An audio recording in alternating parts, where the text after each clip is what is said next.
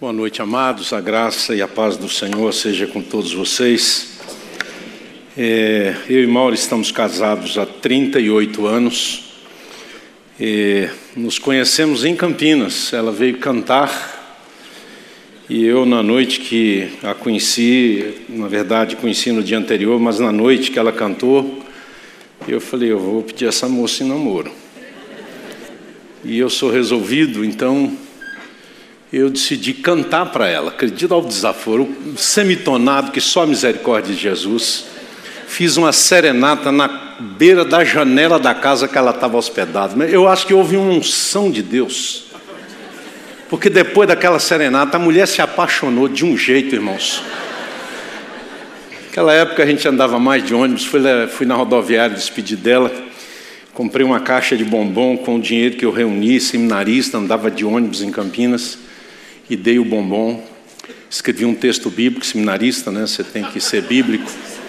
Eu escrevi assim uma palavra de João lá na terceira carta dele. Muitas coisas tinha que dizer-te, mas prefiro fazê-lo a viva voz. Eu dei o bilhete dentro da caixinha de bombom, ela leu dentro do ônibus. Uma semana depois, eu fui lá no Rio de Janeiro e perguntou: O que, que você viu em mim? Falei, uma cabeça que pensa, um coração que ama Jesus e uma mulher que me atrai. Aí pedi, já me pediu em casamento na escada mesmo.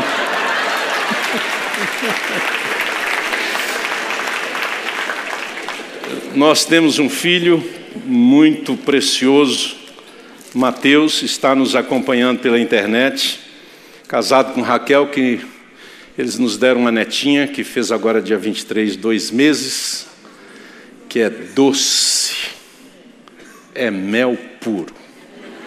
Eu não imaginava que ser vô era tão bom assim. Como diz Rogério, se eu soubesse, eu tinha sido vô antes de casar. Amados, Daniel 6, por favor. Capítulo 6 da profecia de Daniel. Mesmo assentados atentamente, acompanhe-me na leitura de uma parte deste capítulo e depois deixe a Bíblia aberta que a gente vai observando.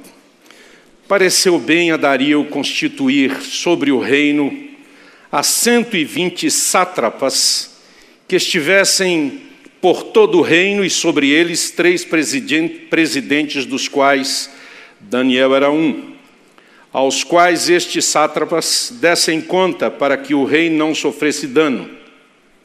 Então, mesmo Daniel se distinguiu destes presidentes e sátrapas, porque nele havia um espírito excelente, e o rei pensava em estabelecê-lo sobre todo o reino. Então, os presidentes e os sátrapas procuravam ocasião para acusar a Daniel a respeito do reino mas não puderam achá-la, nem culpa alguma, porque ele era fiel e não se achava nele nenhum erro nem culpa. Disseram, pois, estes homens: Nunca acharemos ocasião alguma para acusar este Daniel, se não a procurarmos contra ele na lei do seu Deus. Então estes presidentes e sátrapas foram juntos ao rei e lhe disseram: Ó oh, rei Dario, vive eternamente. Todos os presidentes do reino, os prefeitos e sátrapas, conselheiros e governadores concordaram em que o rei estabeleça um decreto e faça firme o interdito de que todo homem que, por espaço de 30 dias, fizer petição a qualquer Deus ou a qualquer homem, e não a ti, ó rei, seja lançado na cova dos leões. Agora, pois, ó rei, sanciona o interdito e assina a Escritura para que não seja mudada, segundo a lei dos medos e dos persas, que não se pode revogar. Por esta causa, o rei Dario assinou a Escritura e um interdito. Daniel, pois, quando soube que a Escritura estava assinada, entrou em sua casa e em cima no seu quarto, onde havia janelas abertas do lado de Jerusalém, três vezes por dia, se punha de joelhos e orava e dava graças diante do seu Deus, como costumava fazer. Irmãos queridos, as nossas convicções estão sendo ameaçadas. Semana passada cheguei de uma viagem aos Estados Unidos, onde participei de 9 a 16 de junho de uma assembleia com representantes da igreja onde eu trabalho, que está presente em 160 países esparramados pelo mundo.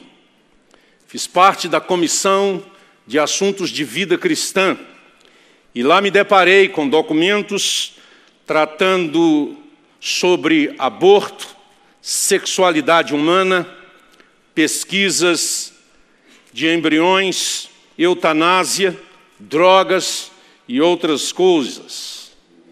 E era notório o esforço de alguns dos líderes da igreja de algumas regiões do mundo em afrouxar flexibilizar, a fim de que a igreja é, se tornasse mais amorosa, acolhedora com aqueles que vivem uma vida moral e com costumes que não são tão bons assim. Uma declarada defesa por parte de alguns líderes de aborto e de ideologia de gênero tentando ajudar a igreja a se tornar uma igreja progressista. O documento não passou nenhum deles. A igreja ainda é conservadora o suficiente para dizer nós preferimos as Escrituras. Mas há quem defenda e que pregue nas igrejas. A batalha espiritual mais intensa que Daniel viveu foi que Israel não deu conta de superar, que foi tornar-se politeísta e idólatra.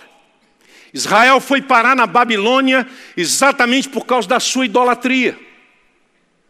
E Daniel, vivendo ali na Babilônia, uma das suas batalhas era manter-se puro junto com os seus amigos de qualquer contaminação, de não adorar qualquer outro Deus e de buscar a face do Senhor Todo-Poderoso. Israel saiu derrotado muitas vezes, sucumbiu e foi parar no exílio por essa razão. O que fortaleceu Daniel para suportar as armações, a perseguição,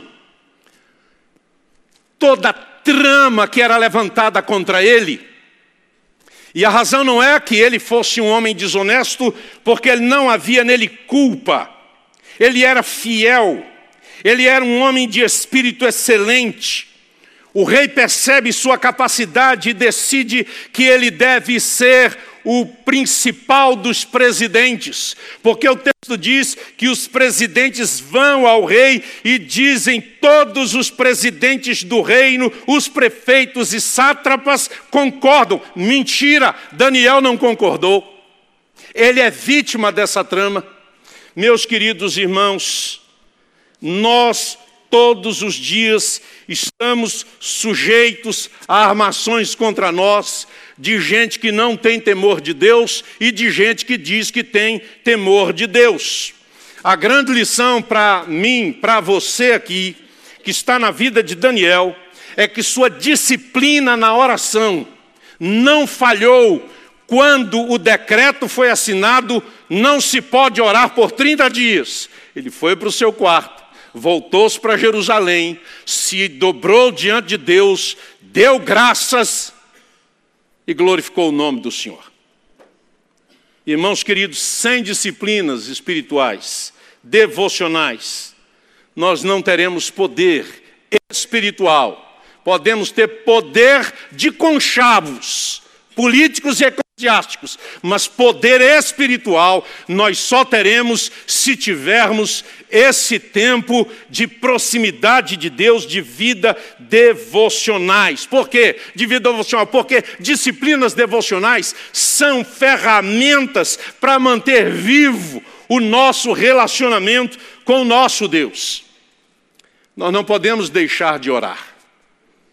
Podemos ter, na linguagem evangélica, ter seu quarto de guerra, mas pode ser seu volante de guerra também. Porque a gente deve orar em todo o tempo, no Espírito. Paulo diz que nós devemos nos revestir da armadura de Deus, orando em todo o tempo no Espírito. Conexão com Deus, sintonia contínua com Deus, dirigindo. Lá, ó, em vez de cortar o pastor, minha santa, no, cortando bife lá na cozinha, ora, fala com Deus. Ora por sua igreja, ora por seus filhos, ora por seu marido, ora por sua mulher, ora pelo seu pastor, ora pelo seu vizinho, ora por sua própria vida. Pede a Deus para te ajudar a crescer e não encolher na sua vida de oração, de leitura da Bíblia, de meditação na palavra de Deus. A gente tem acompanhado a nação e sabe disso nas últimas eleições, o ex-governador de São Paulo mudou suas convicções para apoiar quem ele sempre disse que não era uma pessoa confiável. Que ele ia voltar à cena? Mudou completamente. Sabe por que as pessoas mudam as suas convicções? Por interesses. Para manter-se na vida política Pastores que honram a Deus e amam o Senhor, não mudam suas convicções para ficar num pastorado. Já pedi demissão de igreja para manter as minhas convicções, para não negociar o inegociável, porque quem sustenta um pastor é Deus, não é a igreja. Ele usa a igreja, mas quem nos chama é o Senhor. E se Ele não cuidar de nós, pode pregar uma cruz, escura, negra, preta, do jeito que você quiser, na porta da igreja e escreva lá: Deus tenha misericórdia de nós. Igreja precisa depender de Deus. Daniel está numa situação que ele sobrou um para cuidar dele aqui. O rei tem que cumprir porque assinou. Todos os prefeitos e governadores agora estão dizendo que Daniel é traidor porque desonrou o decreto real. Ele vai para casa, sobrou nada, mas ele se ajoelha e diz: Eu te dou graças. Quando é que você dá graças? Quando está tudo bem? Quando todos são favoráveis? Não, a Bíblia diz que Jesus, na noite em que foi traído, ele tomou o pão e deu graças. Dar graças derrota o diabo. Dar graças a Deus derrota os adversários espirituais. Irmãos, nós fomos chamados para nos ajoelhar diante de Deus e dar graças. Esse tipo de situação em que Daniel foi colocado pode acontecer numa igreja, pode acontecer no trabalho, pode acontecer na escola, pode acontecer nos negócios, pode acontecer na família, de você ficar sozinho. Mas nunca negocie o que é inegociável nós fomos chamados para defender a nossa fé. Judas, é, verso 3 diz que nós devemos defender a fé que uma vez por todas foi entregue aos santos.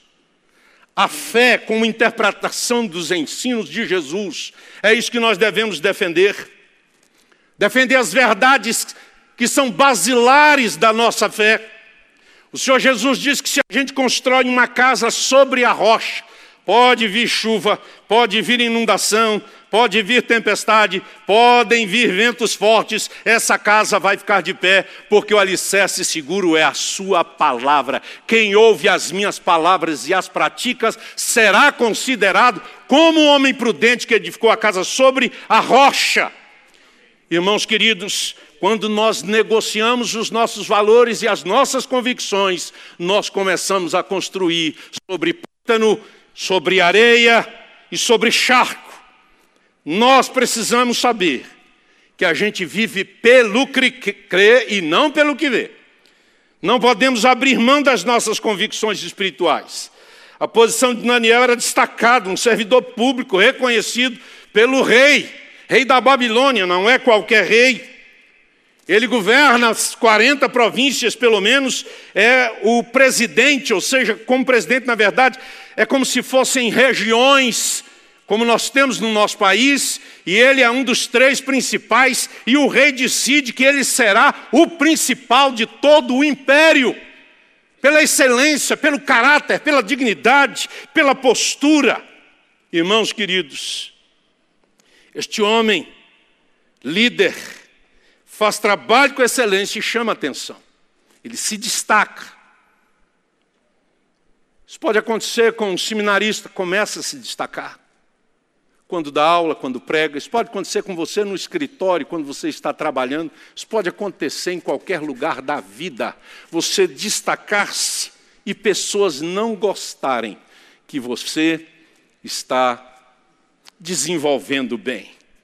O maior cargo por causa das suas bem-sucedidas políticas administrativas em todo o reino, despertou uma trama do inferno, a ponto de que este moço, por causa da sua integridade ao seu Deus e dos valores que tinha, vai ser jogado para os leões.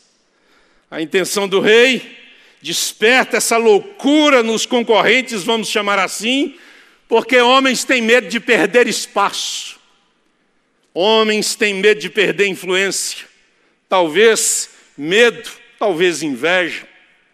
Eu me lembro que eu ainda não era um pastor ordenado, já são passados 36 anos.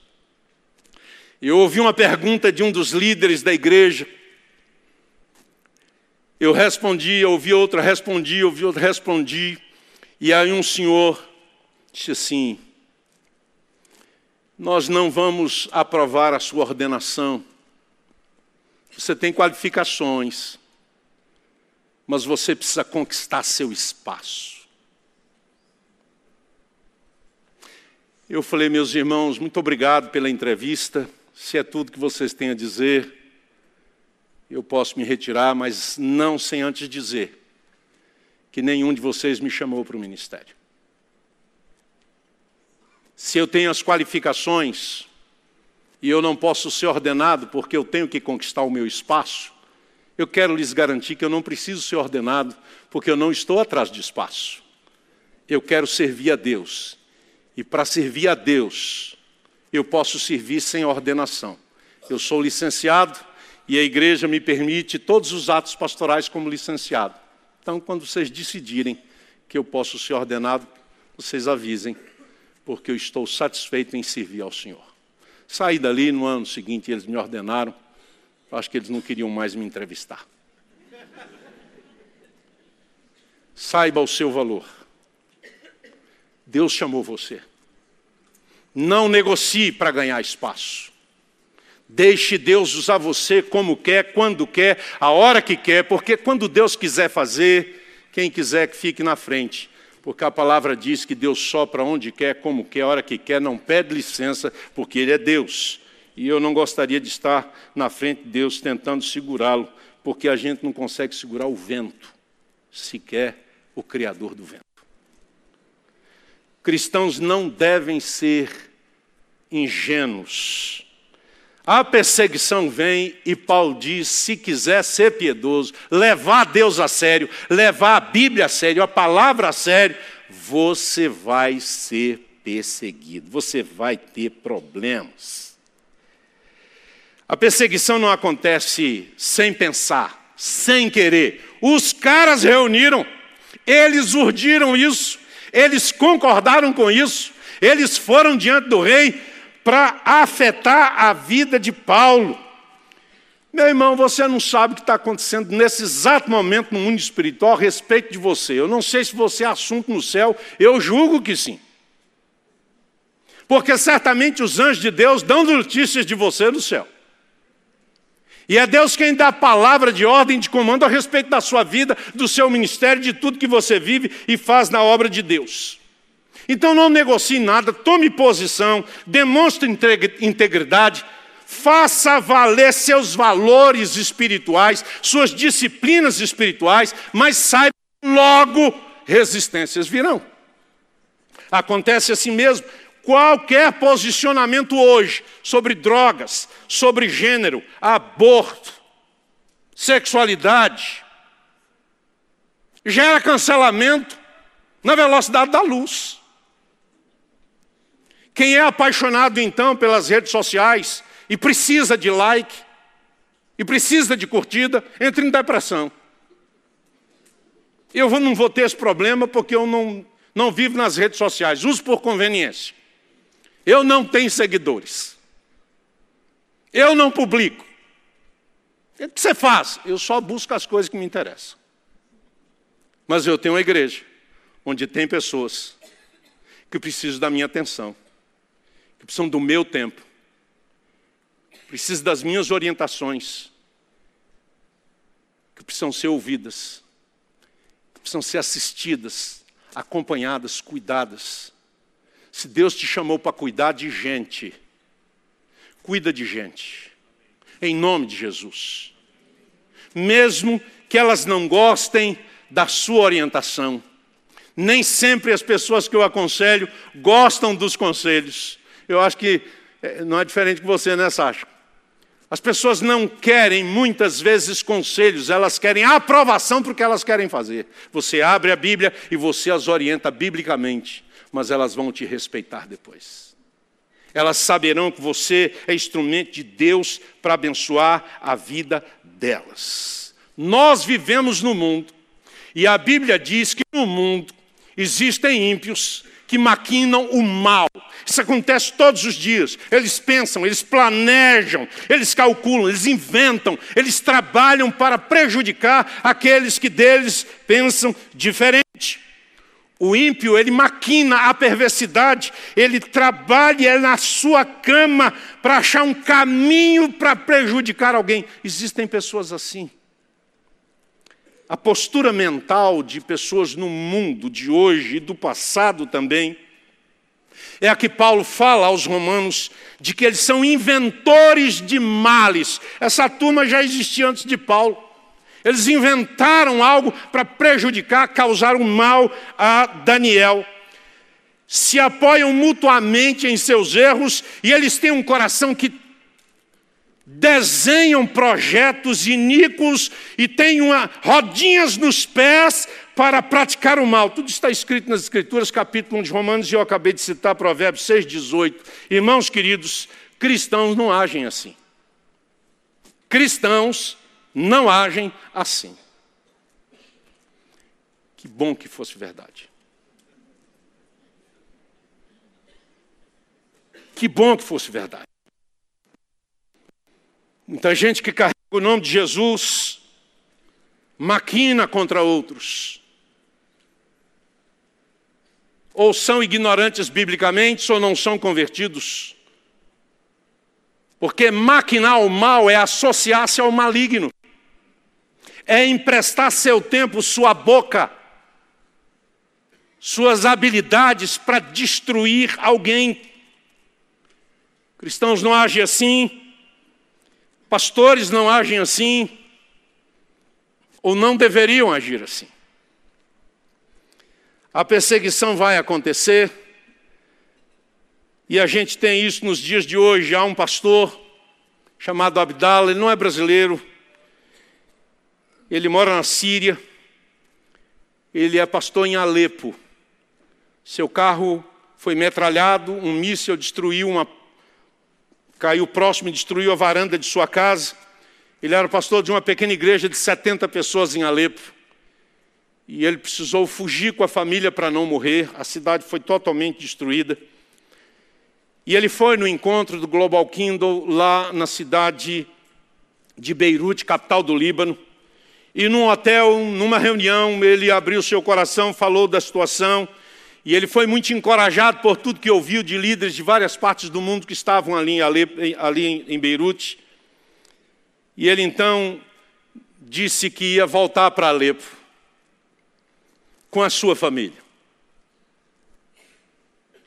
Elias Dantas, pastor presbiteriano que trabalha nessa organização internacional, perguntou para ele: Abdala, o que leva você a querer voltar para a cidade onde seu carro foi metralhado, sua casa foi destruída por um míssil e os crentes dispersaram que você não sabe onde tem ninguém mais. Qual a razão? Ele disse: Eu tenho dois motivos para voltar para Alepo. O primeiro é que Deus me chamou para pregar o Evangelho. E o segundo é que o povo que Deus me confiou está lá. Elias disse que foi a maior declaração de chamado e de convicção que ele já tinha ouvido na vida dele. Abdala voltou para lá. Não tem mais 70 membros. Global Kingdom começou a construir casas, construiu 10 mil casas. Em cada uma delas está escrito em árabe: Esta casa foi construída com dinheiro de cristãos para abençoar a sua vida. As conversões estão acontecendo como cachoeiras. A igreja de Abdala já conta com 20 mil membros. Eles não têm templo, mas eles estão esparramados por aquele, aquela cidade que é um campo de batalha, nas casas construídas com dinheiro de cristãos. Por isso que quando você abençoa aqui por um líder lá em Caicó, recebeu o amparo, o reino de Deus está sendo implantado e a glória toda pertence ao Senhor. Perseguição. Mas eu vou sair lá da Síria e vou entrar num condomínio aqui em Valinhos, pertinho de Campinas. Um adolescente, conversei com ele. Ele veio muito angustiado porque apaixonado por Jesus, essa coisa da experiência com Deus, uma nova vida em Cristo. E ele se posicionou no Instagram a respeito do aborto. Ele foi cancelado por todos os seus seguidores, por todos os seus amigos. E ele começou a se entristecer profundamente. Então eu chamei para conversar, porque ele disse: eu não tenho mais amigos. Eu digo, eles não eram seus amigos. Isso é uma rede social que você se relaciona, aspas, com um mundo de desconhecidos. Que querem que você pense o que eles pensam, que você faça o que eles fazem, mas se você realmente pensa que o aborto é um atentado contra a vida de um inocente, você está concordando com o que a Bíblia diz. Não tenha vergonha disso, não mude sua posição, fique firme. Tem mais jovens e adolescentes que pensam como você. Anda com Deus, vale a pena. Você não será aprovado sempre, a menos que você queira fazer o que os seus amigos gostam, mas o que você crê não importa? Não importa muito, pastor. Falei, siga adiante, meu filho. Cancelado as convicções dele estão sendo pressionadas para que ele as abandone. Daniel vai para casa, coloca-se diante de Deus, em seu quarto, onde havia janelas abertas do lado de Jerusalém, e três vezes por dia se punha de joelhos e orava e dava graças a Deus. Irmãos queridos, a necessidade que eu tenho, você tem, nós temos, a igreja tem, diariamente, dioturnamente, de buscar voltar-nos para Deus, de joelhos, assentado no volante, no carro, no ambiente de trabalho, numa foca que você tem, de dar graças a Deus e de glorificar a Deus, porque é Ele quem cuida de você. Daniel orou, levou 21 dias, a resposta saiu na hora. Mas levou 21 dias para chegar, por quê? Porque o príncipe da Pérsia barrou o caminho, ou o GPS do anjo travou. Não, o príncipe da Pérsia travou o caminho. E Miguel teve que vir para ajudar o anjo para trazer a mensagem. Meu irmão continua orando, não chegou a resposta? Ora mais. Pode ser que demore a resposta a chegar. A mãe de Santo Agostinho orou 30 anos por ele. A minha mãe orou muitos anos por meu irmão, muito jovem tornou-se alcoólatra cedo, fumava muito, muito. Teve pré-entupimento de esôfago de tanto fumar aos 18 anos de idade. Buscá-lo no exército levar direto para o hospital. Minha mãe era uma mulher de oração. Ela ajoelhava para orar e a cama afundava ao lado dela. Alguém sentava lá. Levou todos os filhos de Cristo Jesus orou me abençoando para ir para o seminário. morreu um mês depois me visitando, na estrada. Mas Deus nunca me deixou perder a convicção de que Ele me chamou e era hora dela ir. Não era consequência de eu ter ido para o seminário, que o diabo tentou de todas as maneiras me desestimular e parar de pregar o Evangelho.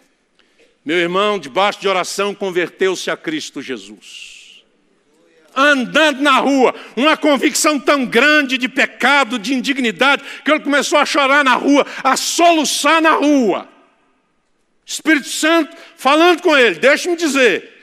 Nessa época estávamos na igreja presbiteriana de Montes Claros, norte de Minas. É poder mesmo, irmão.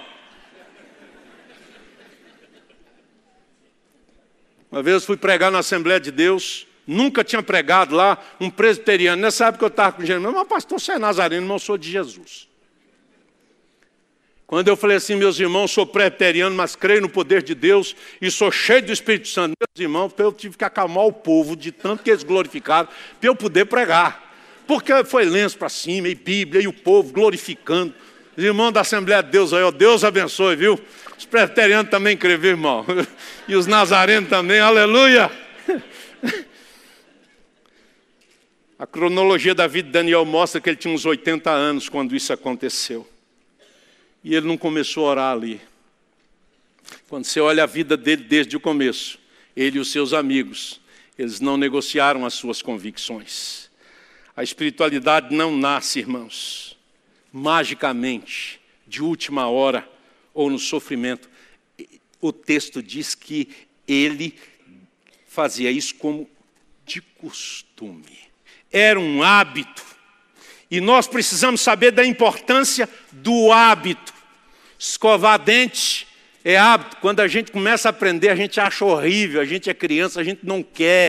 Você sabe que tem adolescente que ele vai para acampamento, esquece a escova de dente, ele fica cinco dias lá numa boa, de análise, assim, análise, entendeu? Ele fica numa boa, quem não fica é quem está do lado, entendeu? Ah, nem aí. Mas quando você ganha esse, esse costume, você descobre que é uma questão de saúde, bem-estar, é agradável. Irmão, leitura da Bíblia é costume, você precisa criar o hábito. Você vai sentir falta se você não fizer. Leia ou escute as Escrituras. Eu fui pastor de um cego, que a gente dizia que ele não era. Por quê? Porque o cara sabia fazer tudo. Eu fui levar ele em casa. Pastor vira direito, pastor vira esquerda. Não, pastor, pode reduzir, está chegando. Não, o senhor passou do portão, é o, é, é o, é o portão de trás. Falei assim: ah, você é cego nada, rapaz, conversa é essa? Casamento dele, cheio de cego no casamento. Instituto São Rafael inteiro lá, e aqui a Marisa, loira, bonitona. Eu falei assim: vocês são cegos, vocês não estão enxergando a noiva, mas eu quero dizer para vocês que o noivo não é não cara acerta todas. Está no Senado, é jornalista, concursado, toca qualquer instrumento. E eu disse para ele: como é que você chega nessas coisas? Ele disse assim, pastor, quando Deus fecha uma porta e ele fechou os meus olhos, ele escancara as outras. É Deus que me dá. Um moço de vida com Deus, de vida de oração. Tem um vídeo que eu gostaria de mostrar, mas não vai ser possível, queridos. Não, é porque realmente não será possível, é uma questão legal, entendeu? É, eu quero que vocês vejam depois, se você se interessa, veja no YouTube, depois eu te dou o link. Me pede que eu te dou o link. Eu vou falar desse vídeo, mas antes deixe-me te dizer. Eu tenho um amigo que caiu em outubro, morando nos Estados Unidos, caiu. Não se levantou mais. 113 dias internado, sem conseguir sustentar um copo. Um gigante, um trabalhador, um missionário, um homem exponencial. No domingo que eu estava nos Estados Unidos, ele estava pregando aqui em Swiss Park, na nossa igreja. Um treinador de líderes, amigo há mais de 30 anos. 113 dias no hospital, eu devo ter recebido 113 mensagens dele de cima da cama, que ele não conseguia sustentar, mas ele conseguia digitar. Ele escreveu uma reflexão para cada dia de internação, e cada uma delas era trazendo glória para o nome do Senhor Jesus e dizendo que Deus é bom e que ele tinha alguma coisa para ensinar para ele que ele ainda não tinha aprendido, e que quando ele aprendesse, certamente Deus o tiraria da cama. Ele andou depois de 113 dias, ele deu seus primeiros passos. Já está dirigindo, viajando, vem ao Brasil de vez em quando e diz que o sonho dele agora é ir para Portugal como missionário. Tem mais de 70 anos de idade. Mas é um homem que ama Deus. É um homem de oração. É um homem que busca o temor do Senhor o tempo todo. Um estudo realizado por um centro de engajamento bíblico com 40 mil pessoas entre 8 e 80 anos de idade eles buscavam ver como as pessoas estavam interagindo com as Escrituras. E eles descobriram algo que não era o foco principal do estudo deles. Eles descobriram que, quando você lê a Bíblia uma vez por semana, não há nenhum efeito. É como se não tivesse lido. É quase insignificante. Quando você lê a Bíblia duas vezes por semana, não há nenhum registro no ponteiro que marca ali, no sismógrafo da leitura. Mas quando você lê a Bíblia três vezes por semana, algo aconteceu, algo moveu, é como se fosse um sinal de batimento cardíaco acontecendo. A profunda descoberta é que quando a pessoa lê a Bíblia quatro vezes por semana, o movimento é extraordinário. Ele não é como se fosse assim, um, dois, três, progressivo, não. Parado até no terceiro movimento, mas quando lê quatro vezes por semana, há um salto. Algo muda. O comportamento é alterado, afetado. E o resultado prático que esse estudo apresenta é que pessoas que leem a Bíblia quatro vezes por semana, elas sofrem 30% menos de solidão. Há uma sensação de presença. Ela não está só, algo está acontecendo. 32% diminui a raiva. Olha que glória, irmão. A raiva cai 32%.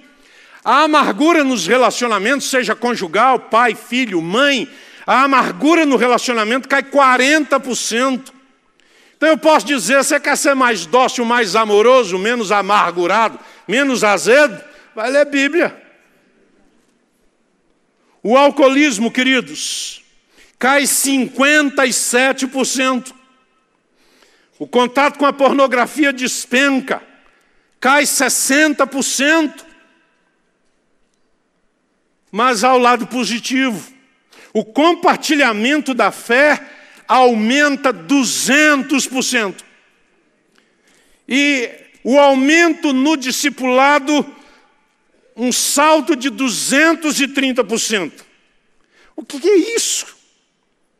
A regularidade com que você lê a Bíblia afeta a vida de forma extraordinária. Precisamos ler todos os dias a nossa Bíblia, ou ouvir as nossas Bíblias. Aquele cego que eu mencionei era um dos melhores alunos que eu tinha na escola bíblica.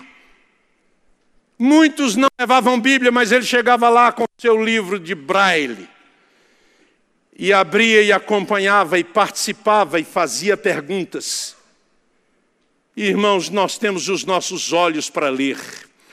Hoje nós temos áudios de Bíblia à vontade para a gente ouvir e escutar a palavra de Deus, para fortalecer a nossa fé e nos preparar, se necessário, para a cova dos leões, seja ela qual for.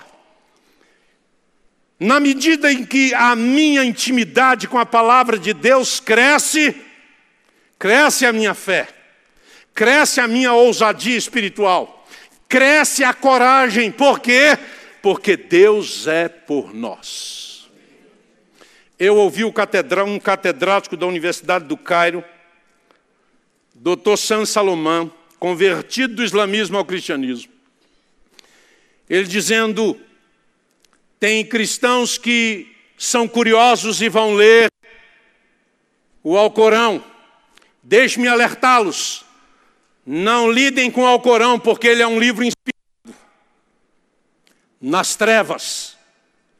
Você quer ler livro inspirado? Leia a Bíblia Sagrada. Leia a palavra de Deus. Irmãos queridos, quero desafiá-los a ler a Bíblia. Desafiei a igreja a ler a Bíblia toda, toda a igreja a ler a Bíblia toda. Faço isso todo ano. E o ano passado, um senhor de mais de 70 anos me disse, pastor, estou aqui para agradecer pessoalmente, porque eu nunca li a Bíblia toda, mas com o desafio que o senhor fez, eu li a minha Bíblia toda em 40 dias, em 70 dias. Eu falei, amém, e agora que leu vai parar? Ele falou, não, já comecei de novo, leu de novo em 40. Criou gosto. Ele dizia, eu nunca imaginei que ler a Bíblia fosse tão abençoador. Aí no final do ano eu comprei uma Bíblia de estudo bonito, dei de presente para ele. E disse, seu Wilson, continue lendo a palavra de Deus. Nossos sobrinhos, nove anos e doze anos, leram a Bíblia toda com os pais. Quando ficaram em nossa casa, todos os dias nós líamos a Bíblia com eles. Meus irmãos, o povo de Deus precisa ler a Bíblia Sagrada. Deus revelou a sua vontade, o seu caráter, a sua pessoa, para que nós o conheçamos e nós vamos conhecê-lo na medida e na proporção que nós lermos as Escrituras Sagradas. A palavra de Deus é inspirada, ela nos torna pessoas melhores, maridos melhores, mulheres melhores, homens melhores, cristãos melhores, casais melhores, pastores melhores, mais quebrantados mais obedientes a Deus, mais amorosos. Deus vai nos ajudando, à medida que a gente lê a Bíblia, a limpar os carrapichos e a mudar de atitude. Que Deus te abençoe. Em nome de Jesus. Amém.